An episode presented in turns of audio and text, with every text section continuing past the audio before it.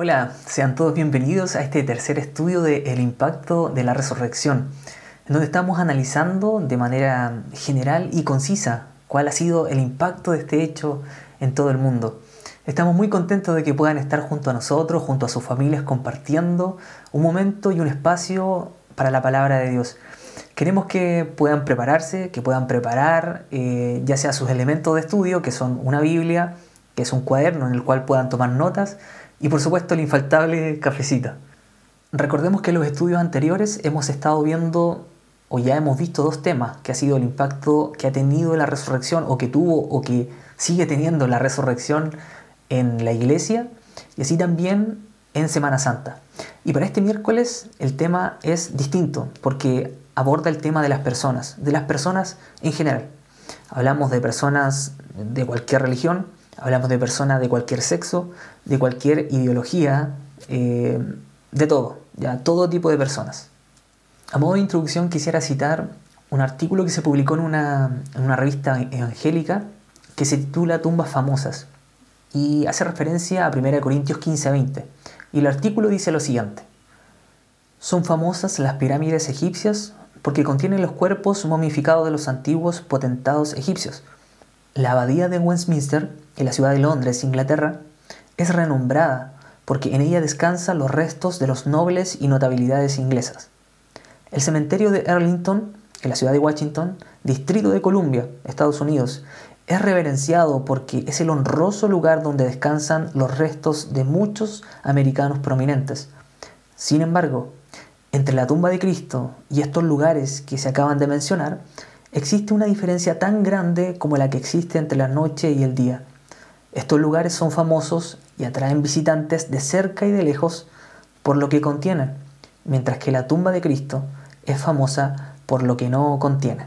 Claramente esa tumba es famosa por la persona de Jesucristo, porque Él se levantó de los muertos y Él vive. Pero alguien puede decir, ¿qué pruebas hay de que Él realmente ha resucitado?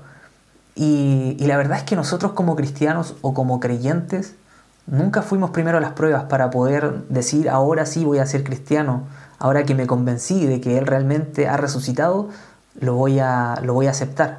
Al contrario, la palabra dice de que nosotros por el oír la palabra de Dios, por el oír y escuchar acerca de Él, nosotros creímos en nuestro corazón y le aceptamos. Pero sin duda hay muchas pruebas, hay muchas pruebas que corroboran y que afirman y que establecen que el hecho de la resurrección es un hecho totalmente válido.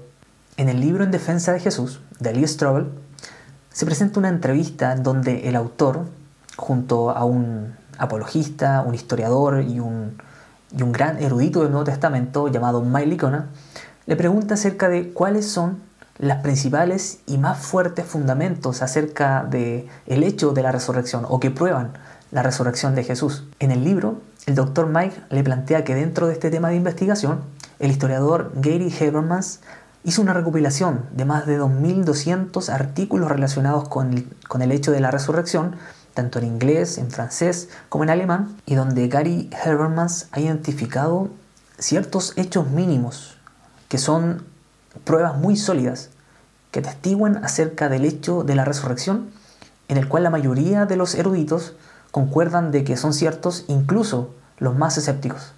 Estos hechos mínimos considerados por este historiador son cinco, y para nuestra sorpresa, esos cinco son extraídos de nuestro texto de estudio, de nuestra Biblia. El primero de ellos es que Jesús fue ejecutado por medio de la crucifixión. El segundo, que los discípulos de Jesús creyeron que éste resucitó y se les apareció. Tercero, la conversión de Pablo, perseguidor de la iglesia. Cuarto, la conversión del escéptico Santiago, hermano de Jesús. Y quinto, el sepulcro de Jesús vacío. Cada uno de estos hechos, que pertenecen a nuestro texto de estudio, que pertenecen a la Biblia, corresponden a hechos relevantes, a fuentes relevantes, para que los historiadores puedan ir y estudiar la historia. Entonces la pregunta frente a estos cinco hechos es la siguiente. Por ejemplo, si nosotros tenemos un rompecabezas y tenemos solamente cinco piezas, la pregunta es si yo colocando estas piezas en, el lugar donde corresponden, es posible a través de ellas tener un panorama general de todo nuestro dibujo de todo nuestro rompecabezas? De la misma manera, con estos cinco hechos mínimos, la pregunta es, ¿es posible llegar a la conclusión de que realmente ocurrió la resurrección de Jesucristo? Y la respuesta que ellos dan es que claramente con estos cinco hechos es posible llegar a la conclusión de que realmente ocurrió la resurrección de Jesús. Con estos cinco hechos mínimos es posible aventajar a cualquier otra postura que se pueda presentar y que ninguna otra explicación encaja armoniosamente con los hechos aquí planteados. Pero no queremos con estos datos tratar de convencer a los escépticos o a los que tienen dudas, sino queremos citar solamente las palabras de Jesús proferidas a Tomás cuando le dijo, bienaventurados los que no vieron y creyeron. Y nosotros somos bienaventurados porque creemos en un Cristo que ha resucitado, aunque no hemos visto eh, quizás las pruebas concretas, pero sí creemos que Él existe y que Él está vivo en nosotros.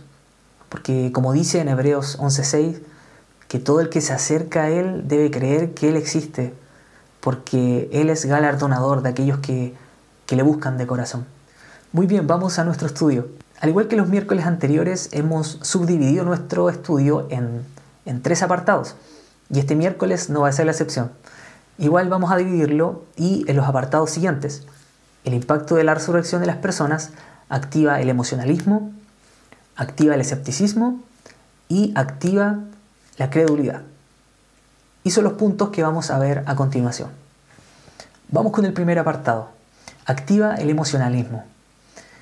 Y produce un fuerte impacto emocional en nosotros el hecho de recordar, el hecho de estar invadidos y sobre todo con lo que acaba de pasar el domingo, y el fin de semana, en donde fuimos invadidos por videos, por mensajes, por películas, en donde se nos recordó todo lo que, lo que padeció Jesucristo y nos sentimos también muy emocionados porque Él resucitó de los muertos y lo vemos en películas, lo vemos graficado en esos, en esos videos. Somos motivados a publicar en nuestras redes sociales, ya sea Facebook, Instagram, enviar quizás mensajes masivos por WhatsApp acerca de este evento, deseando bendiciones, eh, deseando un buen fin de semana eh, y sentimos mucha emoción y, se despierta algo en nosotros que es muy natural. Somos personas creadas para sentir, para sentir alegría, para sentir tristeza frente a lo que nosotros vemos, frente al entorno o frente a lo que se está celebrando como es la Semana Santa o como es el recordar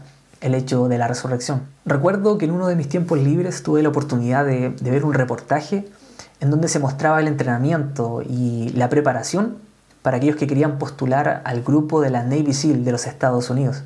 Este grupo corresponde a la principal fuerza de operaciones especiales de la Armada de los Estados Unidos, donde la sigla SEAL hace referencia a el trabajo que ellos realizan tanto en el mar, en el aire y así también en la tierra.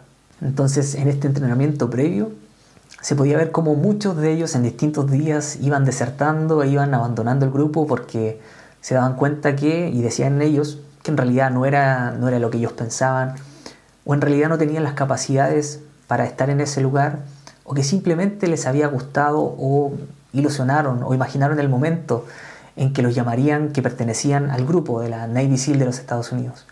Pero más que emociones, más que el desear las cosas, ellos necesitaban una fuerte convicción y era lo que decían los instructores, de que los que permanecían hasta el final eran aquellos que no podían imaginarse la vida sin ser parte de ese grupo selecto de los Estados Unidos. Esto también pasa con las carreras universitarias.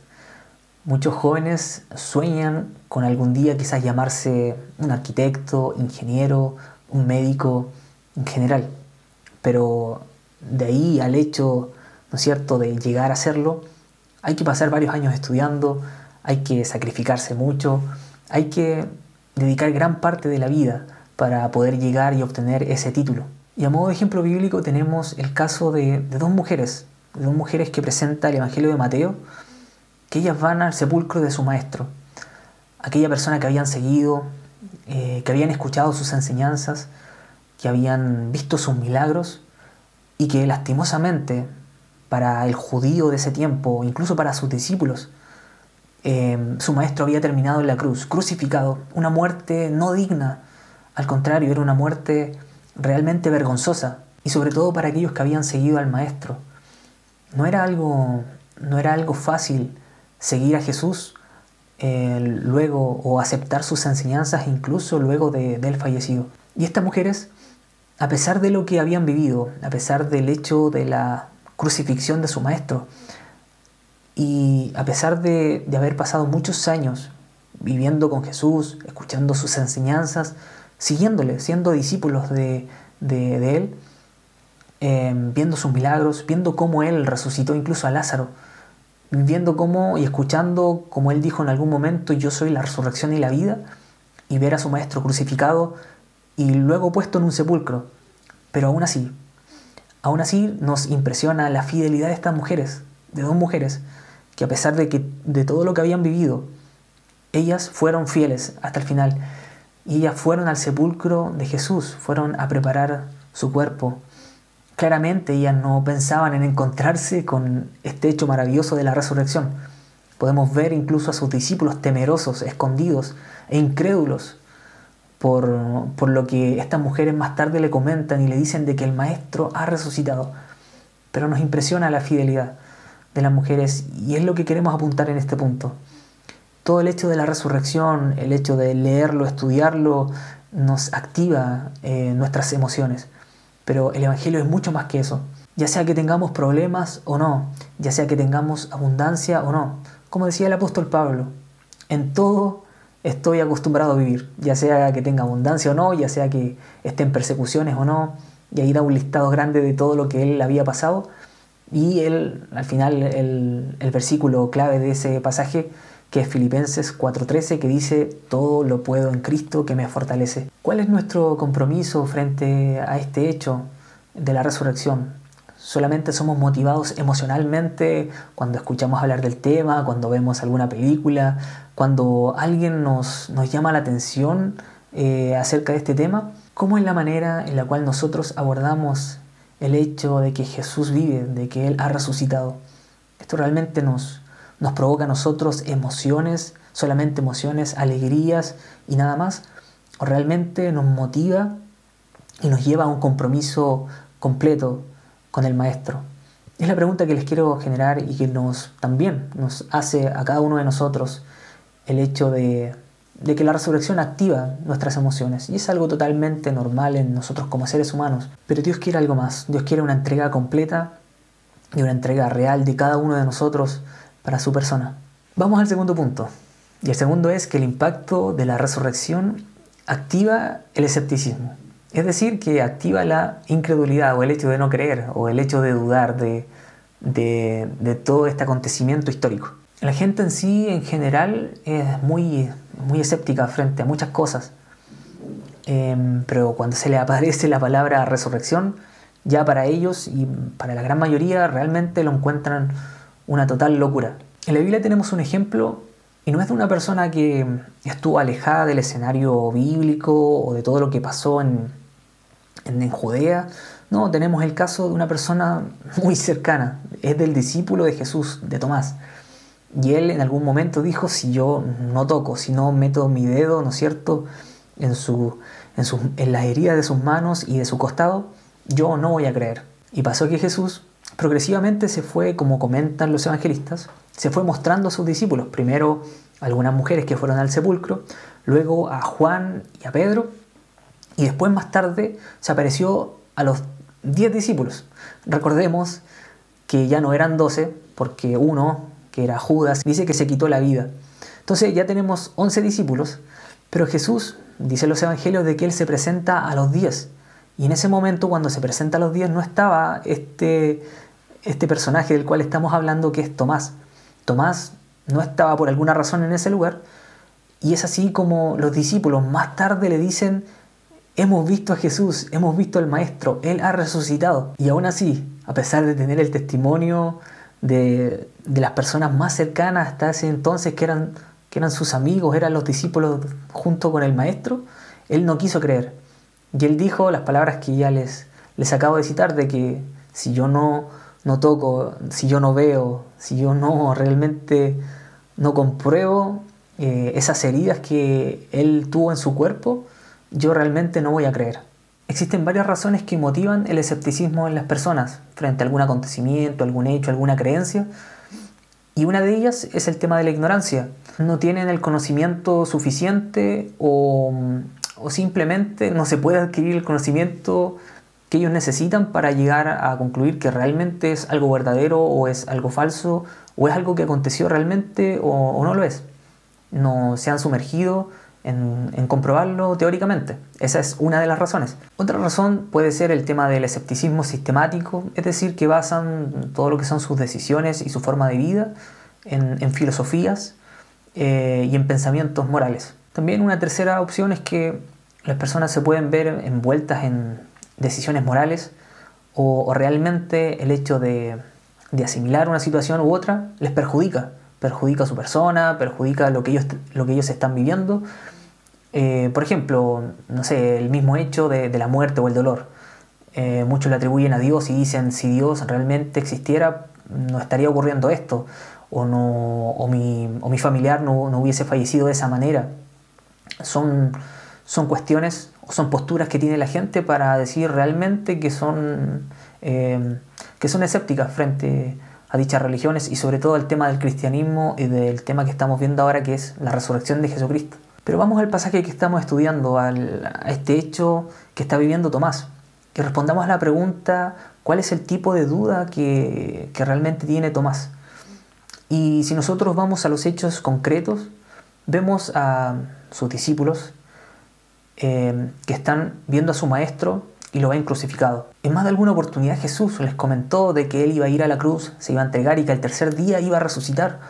No era algo desconocido para ellos, pero ellos realmente no lo, no lo comprendían, no entendían cómo el Mesías podía ir y entregar su vida. Nunca ellos habían vivido el hecho de, de la resurrección ni tampoco lo pensaron de esa manera. Para ellos, el Mesías era un libertador, una persona que los iba a libertar de la esclavitud de Roma.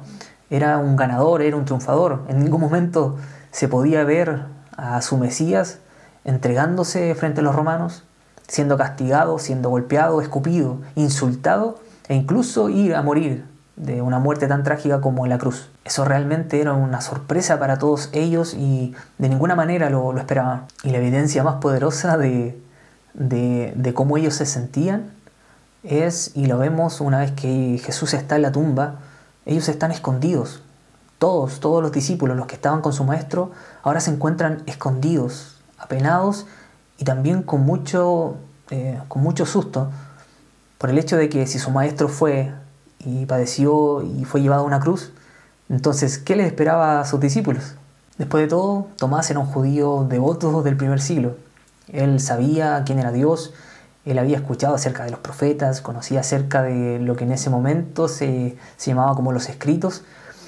Em, no era una persona que iba a negar acerca de esto. No, al contrario, él, él lo, asimilaba como, como parte de su, de su cultura. Pero ¿cuál es el tipo de duda que tiene Tomás?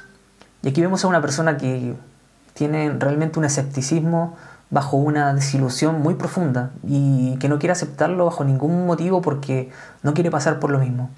No quiere volver a ser engañado como él se encontraba en ese momento, porque él sí había depositado toda su confianza en su maestro, pero su maestro estaba en la tumba.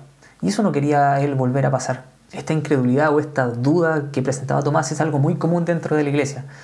Y sobre todo en personas que se ven desilusionadas, ya sea de, de la religión, ya sea de los mismos cristianos, eh, esas personas se alejan de la iglesia o, no quieren saber nunca nada más de, los cristianos y aprovechan también de renegar de la fe y de decir de que Dios realmente no, no existe, pero es porque se han visto engañadas, se han visto vulnerables frente a cada uno de estos, de estos temas. Para Tomás todo lo que estaba aconteciendo realmente era una broma de muy mal gusto.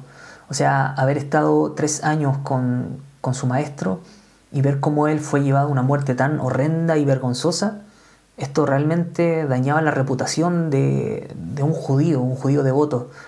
Entonces él realmente no quería volver a pasar por esto. Realmente estaba devastado con esta noticia y todo lo que había acontecido era una broma de muy mal gusto. Estar tres años con, su maestro, compartir con él y verlo después crucificado y, y muerto en esa, de esa manera era algo totalmente vergonzoso y humillante para él. Entonces él por ningún motivo iba a permitir de que le vuelva a pasar por segunda vez, así como a muchos de nosotros nos pasa y ponemos enfrente la incredulidad y, por ningún motivo aceptamos el hecho eh, que nos vuelva a colocar en la misma condición en la que estábamos antes. Tomás no quería volver a ese estado, no quería volver a ser discípulo de nadie, y a menos que no viera al maestro, que no lo tocara, que no lo palpara, él no lo iba a creer. Pero fue realmente devastador el hecho de que Jesús mismo se presentara frente a él y le mostrara su mano, sus manos, y le mostrara su costado y le mostrara sus heridas. Y recordamos esa palabra de Jesús que, que nuevamente las pronuncio y dice de que dichosos son aquellos que sin haber visto han creído. Y nosotros somos llamados a eso, somos llamados bienaventurados porque aun si nosotros tener la oportunidad de, o no hemos tenido la oportunidad de, de ver, experimentar la resurrección física de Jesús, aún así podemos, podemos creer. Y ese creer, tan solamente tener ese paso de fe, nos lleva a ver realmente a Cristo en nuestra vida. Podemos ver espiritualmente a Cristo resucitado en cada uno de nosotros. ¿No serán este tipo de situaciones las que te motivan a ser también una persona escéptica o incrédula frente al tema del Evangelio o al tema de, de, Cristo, al tema de que Él existe, de que Él ha resucitado? Pero Dios quiere que frente a estas situaciones nosotros tomemos un paso de fe, que nosotros vayamos frente a Él y creamos que Él existe, como dice, y vuelvo a repetir el pasaje de Hebreos 11.6, de que cuando vayamos frente a Él creamos que Él realmente existe y que Él es galardonador, que Él recompensa a aquellos que le buscan. Y este punto inevitablemente nos, nos obliga a ir al tercer inciso que, que vamos a ver en esta, en esta tarde, y es que el impacto de la resurrección activa nuestra credulidad, activa nuestra fe, activa el hecho de creer que Él realmente ha resucitado. Hay un pasaje en Hechos capítulo 2, donde los 120 fieles de Jesucristo, una vez que Él asciende al cielo, ellos quedan esperando la promesa de la llegada del poder del Espíritu Santo sobre sus vidas y es ahí donde ocurre algo totalmente milagroso. Ellos comienzan a hablar en otros idiomas en el día de Pentecostés, en la fiesta de Pentecostés. Justo en esta fiesta es donde miles de personas iban a Jerusalén para poder celebrarlo y es donde se encuentran ellos con este gran milagro y ven cómo estos 120 fieles están hablando otras lenguas, pero no son lenguas extrañas, sino que son sus propias lenguas. Y es muy curioso cuando uno está en otra nación eh, con, una lengua muy distinta a la nuestra y cuando escuchamos hablar a alguien nuestro idioma, nos llama la atención instantáneamente. Y así también le ocurrió a esta gente que iba a celebrar la fiesta. Escucharon como estos 120 seguidores de Jesús hablaban en su idioma, pero no hablaban cualquier cosa.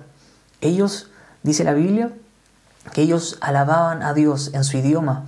Y eso llamó la atención y captó la atención de todo este grupo de personas y de multitudes que se acercaron a ese lugar llamado el aposento alto y comenzaron ellos a ver lo que estas personas comunicaban. En ese momento, una vez reunida esta multitud, Pedro, el apóstol Pedro, toma la palabra y comienza a dar un discurso de los versículos 14 al 42, en donde expone todo el mensaje del Evangelio. Y resalta el hecho de que Pedro cita en tres oportunidades, de los versículos 22 al 24, en el versículo 32 y en el versículo 36, resalta el hecho de que Jesús no se quedó en la tumba, sino que Dios lo levantó de la muerte.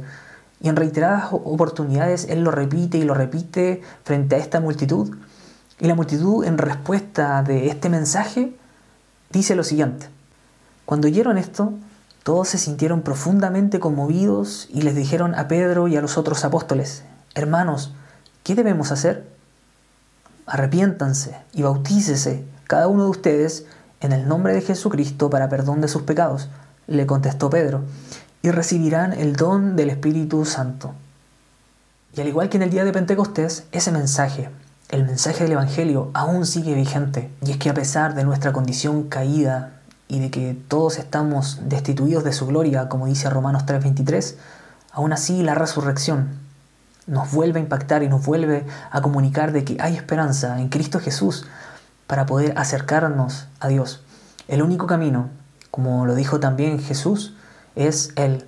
Yo soy el camino, yo soy la verdad y yo soy la vida y nadie va al Padre, nadie va a Dios si no es a través de Él.